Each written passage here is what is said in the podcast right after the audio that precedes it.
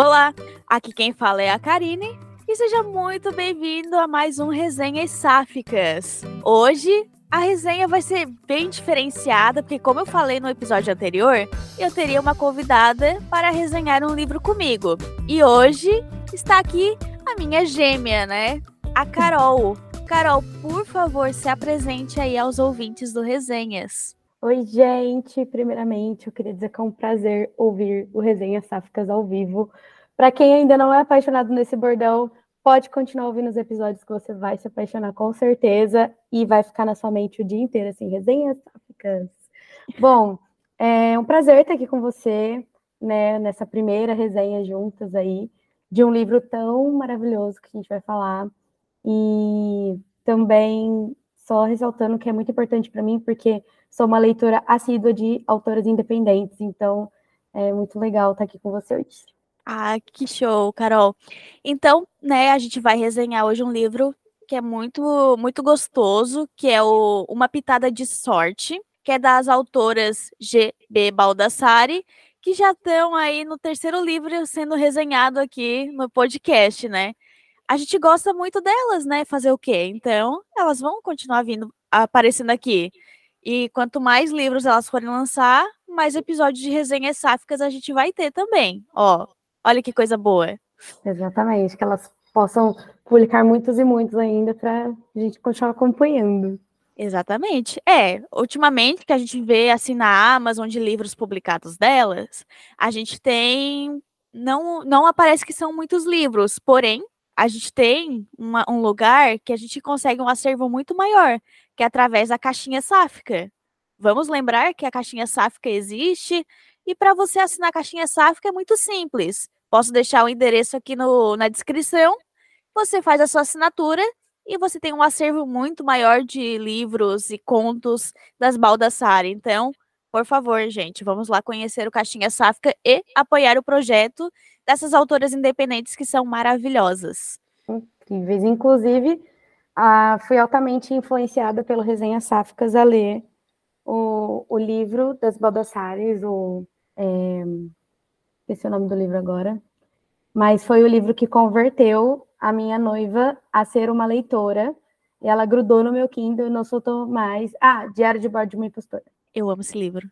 É, e aí, é, minha noiva nunca gostou de ler muito, né? Não é fã de leitura, mas quando ela começou a ler esse livro, ela ficou grudada no Kindle, assim, para onde ela ia, ela levava o Kindle. Eu falei, cara, é um milagre que só as Baldassari conseguem realizar, sabe? é verdade, cara. É, que bom, né? A gente agora tem mais uma leitura convertida aí para o mundo sáfico também. Amém. E das autoras independentes, né? Vale lembrar isso também. Então, bora, Carol, bora falar um pouquinho do livro? Vamos, vamos lá.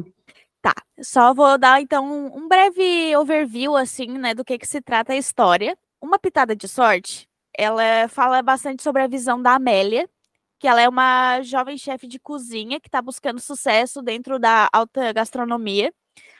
E depois de uma entrevista de emprego que ela tem com num grande restaurante com, é, com estrela Michelin, ela se vê, tipo, naquela, naquele fracasso aumentando cada vez mais, né?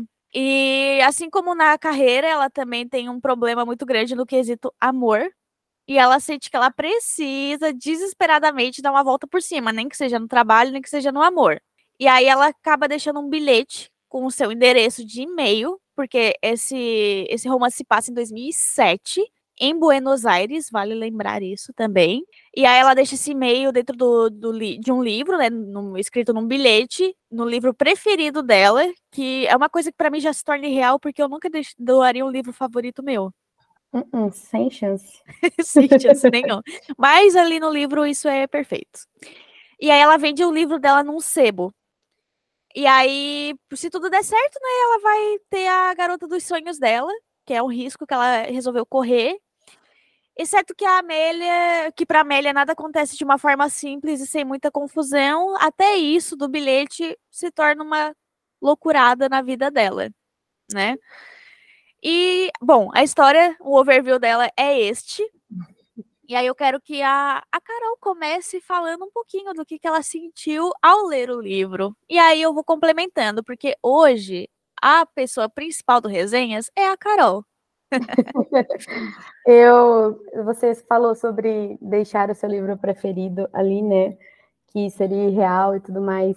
Mas eu pensando como Amélia, que já fui na vida, eu acho que assim, é, por mais que ela tenha sido convencida a fazer isso, eu acho que na hora ali ela deve ter pensado assim: eu vou colocar um livro bom, porque se eu colocar um livro ruim, ninguém vai querer ler, ninguém vai querer pegar ele, enfim. E aí não vai adiantar o bilhete, né? Então acho que fez um sentido aí. Mas é um livro muito, muito bonito pela descrição, né? Com certeza isso chegaria o mais rápido possível. E quando eu comecei a ler, eu, eu me senti muito assim no, no alto nível de de um filme de comédia romântica, muitas expectativas, porque, cara, quais são as chances de você é, adquirir um livro e ter um bilhete lá, assim, ah, entre em contato comigo e o e-mail de alguém, sabe? Exatamente. Real. E eu me senti muito empolgada com essa com esse drama desse com esse, esse decorrer da história desse bilhete, né? E eu fiquei focada muito nisso. E quando eu comecei a ler história, não desenrolava. O, o bilhete não desenrolava, e aí de repente começou, mas aí eu comecei já a chipar a, a, a Amélie com outro personagem. E aí eu já fui desanimando do bilhete, que para mim foi uma decepção, porque eu estava com muitas expectativas no bilhete. Mas, com o decorrer da história, eu senti a importância de tudo isso e foi. Bom, sem spoilers, né? Sem spoilers. Sim. É, a gente sabe que como é um romance das Baldassari, as coisas bem, tem confusão, mas tem final feliz, né? Hum. Então a Amélia ela, ela consegue um emprego né, nesse restaurante com estrelas Michelin. É, que estrelas Michelin, para quem não, não sabe, são estrelas que é, colocam muita importância no, na, na alta gastronomia. E ela consegue esse emprego, para ela é ótimo para o currículo também. E nisso ela acaba conhecendo a Julieta, né? Que a Julieta é a, é a dona do restaurante. E ela é uma maravilhosa. Deus. Ela, é, ela é muito deusa, né? Ai, ela é maravilhosa. Então a gente já sabe que ali vai começar meio que um. Eu não diria que seria um enemies to lovers, porque elas não se tornam inimigas. Elas não são inimigas no início. Elas só, só meio que tem aquela relação muito fria de chefe e colaboradora, né? Chefe funcionária. Uhum. Mas é interessante que, que você tocou num ponto muito legal, que assim, eu acho que a gente tem essa tendência a fazer o mesmo que a Amélie na vida, né?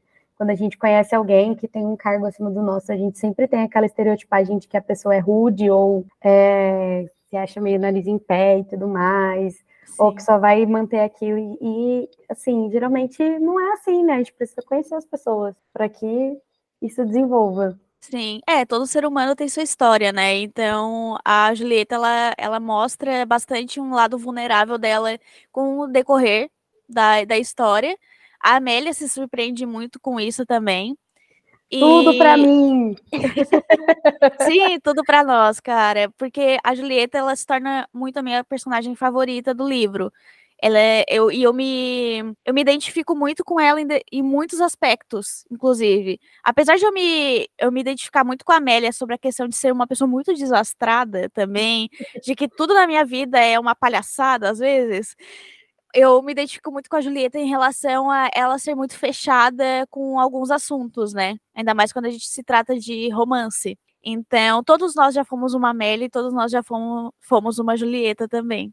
Sim, as questões da Julieta, elas são muito válidas, assim, né, pela, pelo que ela vai contando, o que ela já passou, enfim, muita coisa em tão pouca idade, né, é, então acho que é válido o comportamento dela, a postura dela, né, no dia a dia, assim, então é importante validar essas coisas também, e, mas é muito gostoso, assim, é uma história que você se surpreende de diversas maneiras, e no começo eu sentia como se eu estivesse lendo dois livros diferentes, porque era o mundo da Amélie no amor e o mundo da Amélie no trabalho. Então, para mim, eram dois livros diferentes, porque eu tinha muitas expectativas dos dois lados. Expectativas Sim. na vida profissional dela e na vida amorosa, né? Igual você, amiga, eu tinha muitas expectativas na sua vida profissional e na sua vida amorosa, e cumpri todas, que bom, né?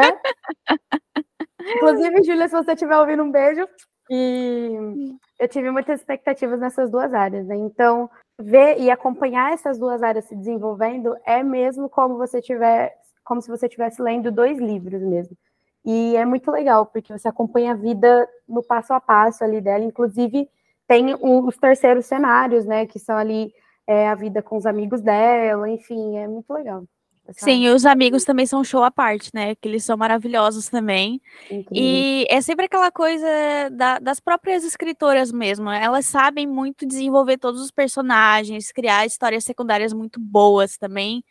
E, e também a questão da ambientação, porque tu se sente naquele cenário, né? Tu Sim. consegue imaginar perfeitamente como é o restaurante que ela trabalha, os locais que ela vai.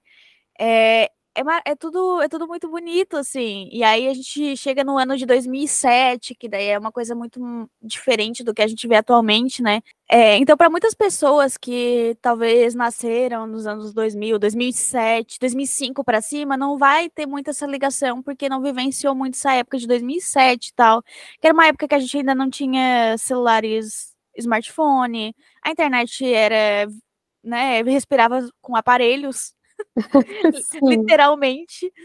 Então era, era muito complexo, assim, e as coisas tinham que ser muito no, no mano a mano, né? Tu vê a pessoa, tu encontrar com a pessoa, então faz muito sentido fazer essa questão do bilhete, porque hoje em dia esse bilhete não funcionaria, né? Sim. né?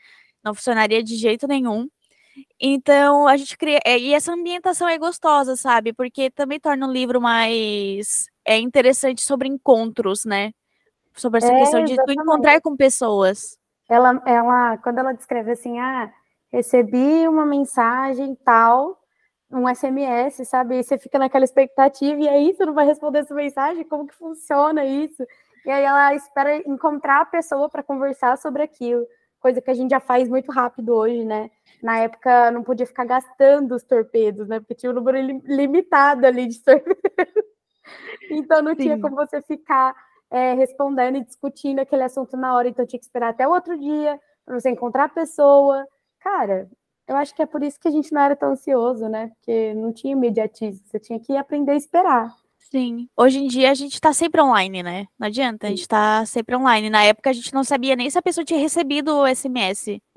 Sim, é verdade. Depois de um tempo surgiu a, as tecnologias que mostravam lá, né? Recebido e tal, mas demorou muito. Demorou demais, é. E é isso que torna também o livro algo mais mágico também pra gente, né? Eu acho incrível. E geralmente as Baldassari, elas gostam de escrever livros que têm é, uma ambientação fora do, do contexto atual.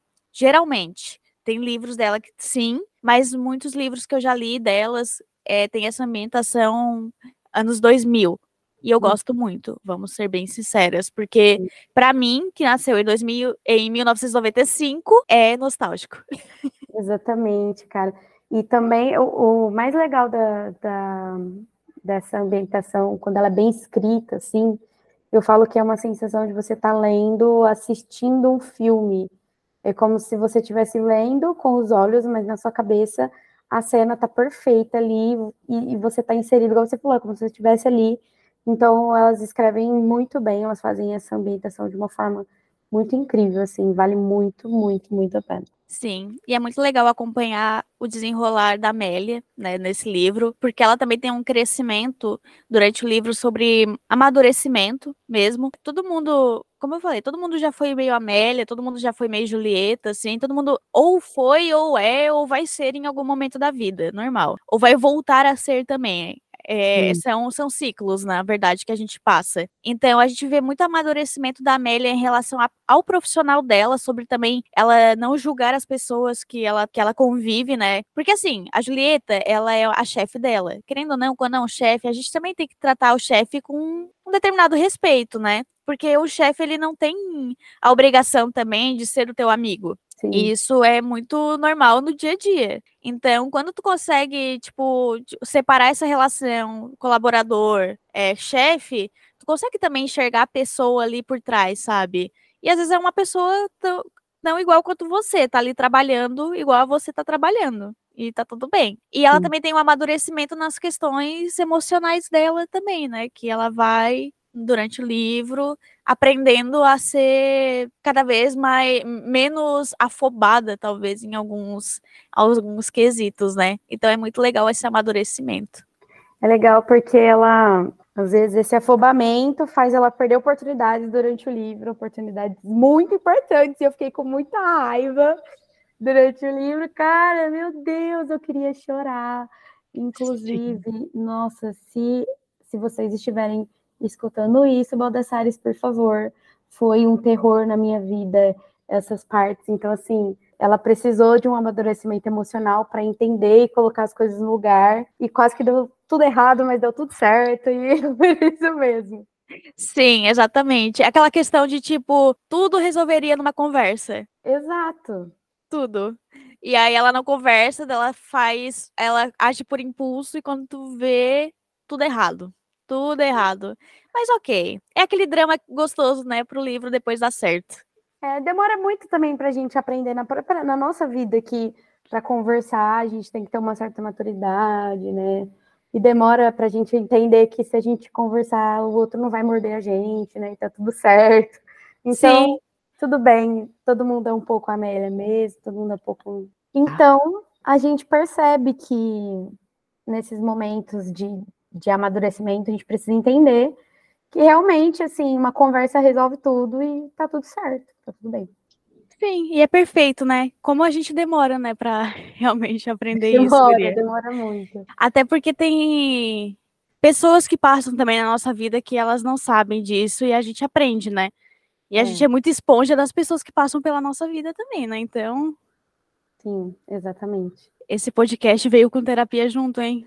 Veio com terapia, cara. E eu ia falar agora justamente sobre a questão que, que traz no livro também, sobre você confiar muito em pessoas só pelo tempo que elas estão em suas vidas, assim, sabe? Que é muito o caso que aconteceu com a Ju ali, e que a Amélia ajuda ela e tudo mais.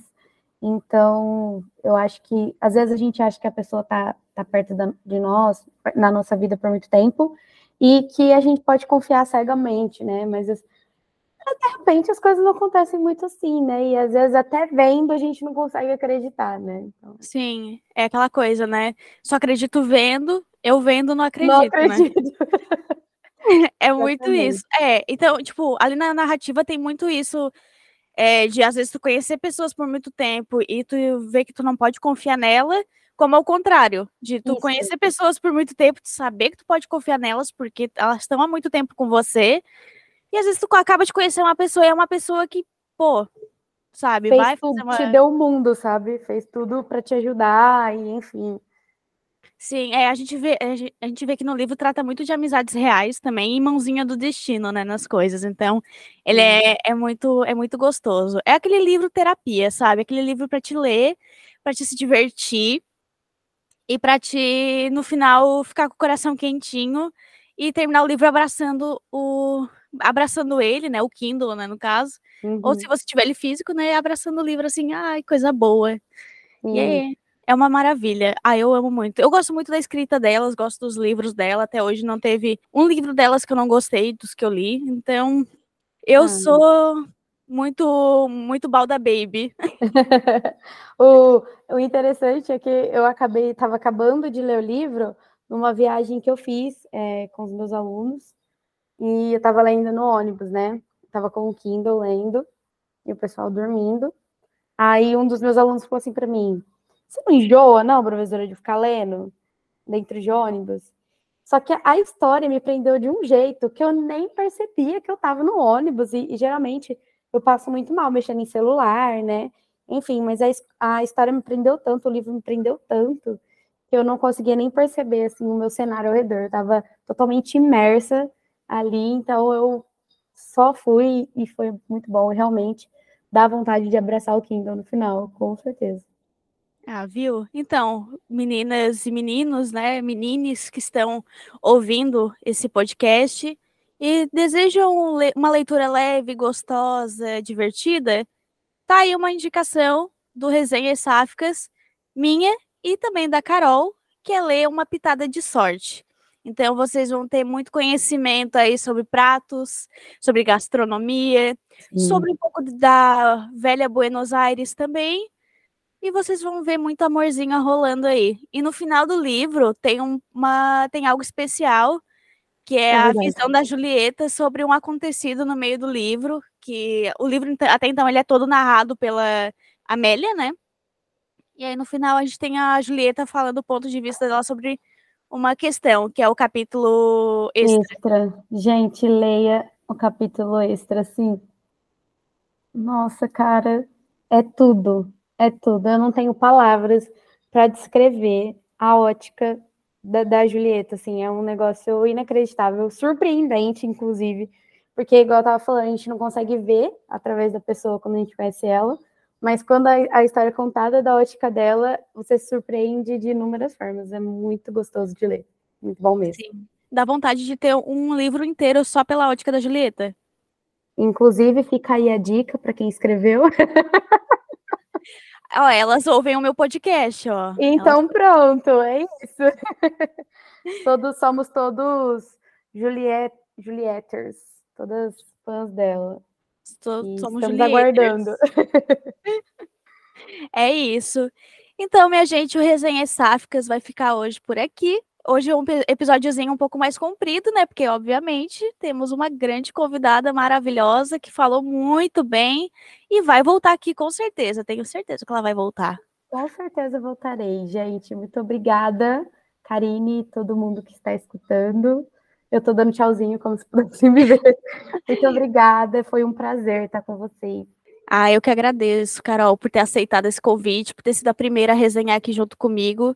É uma experiência bem legal. É, para mim aqui, eu, eu adorei. Eu estava um pouquinho nervosa de como a gente faria, mas como eu já comecei com uma grande amiga, uma pessoa maravilhosa, então foi tipo muito fácil. Muito, é sempre muito fácil. muito fácil falar com você. Você é incrível, a gente é muito gêmeas e deu tudo certo.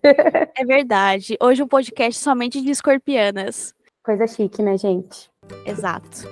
Mas enfim, galera, o episódio vai ficando por aqui. Eu espero vocês na próxima semana e tchau. tchau.